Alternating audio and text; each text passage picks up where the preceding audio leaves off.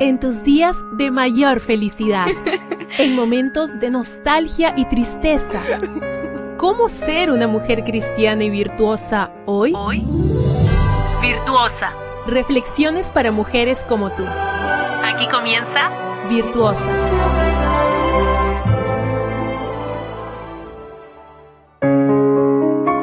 Deseo que hayas descansado y estés con nuevas fuerzas para el inicio de las actividades de este día. Hoy 11 de febrero la meditación trae por título ¿Qué eliges? Sócrates dijo, si quieres gozar de buena reputación, preocúpate por ser lo que aparentas ser. Existe en Cantabria, al norte de España, un grupo de población de tradición ganadera conocido como los pasiegos son gente austera y de carácter reservado, y se da entre ellos un fenómeno muy peculiar.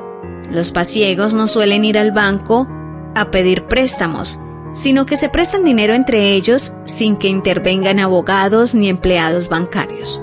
Para hacerse un préstamo en esta comunidad, lo único que se necesita es la presencia de dos testigos y un apretón de manos final. ¿Y sabes qué? Entre los pasiegos no hay morosos, Cero índices de morosidad. No existe nadie que no devuelva lo que debe. ¿Acaso no es paradójico que precisamente en un entorno en el que no se toman medidas, es decir, firmas de contratos, presencia de abogados, intervención de un banco, es donde menos morosidad existe? ¿No puede una menos que preguntarse el por qué?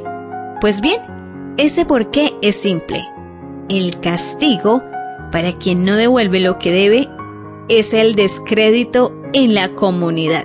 Para el pasiego, la buena reputación es vital y no están dispuestos a perderla por cualquier cosa, mucho menos por dinero.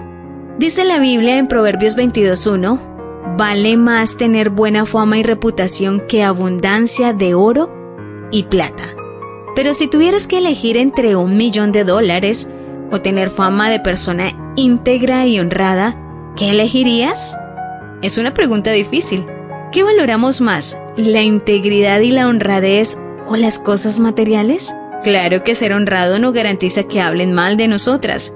Tal vez por envidia, baja autoestima, inmadurez personal, costumbre cultural o simplemente por deporte. Pero dejemos en manos de Dios la reacción de los demás. Solo dos cosas están en nuestras manos. Primero, ser realmente lo que aparentamos ser. Y segundo, comenzar a formar nuestra reputación en nuestra propia casa. Nuestra familia es quien realmente sabe quiénes somos y cómo somos. Podemos engañar a los de afuera aparentando una honradez e integridad que no tenemos, pero no podemos engañar a los de adentro. ¿Qué quiero decir con esto? Que la prioridad no es intentar aparentar ser lo que no somos para tener una buena reputación. La prioridad es tener a ese pueblo de tradición cristiana en el cual no hay morosidad ni corrupción por el simple hecho de que ambas desagradan a Dios.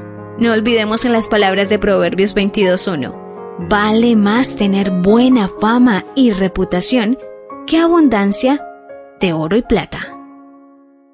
Gracias por ser parte de Virtuosa, una reflexión diferente cada día. Tu apoyo en Dios, nuestra roca fuerte y aliento para cada día. Para que seas siempre virtuosa.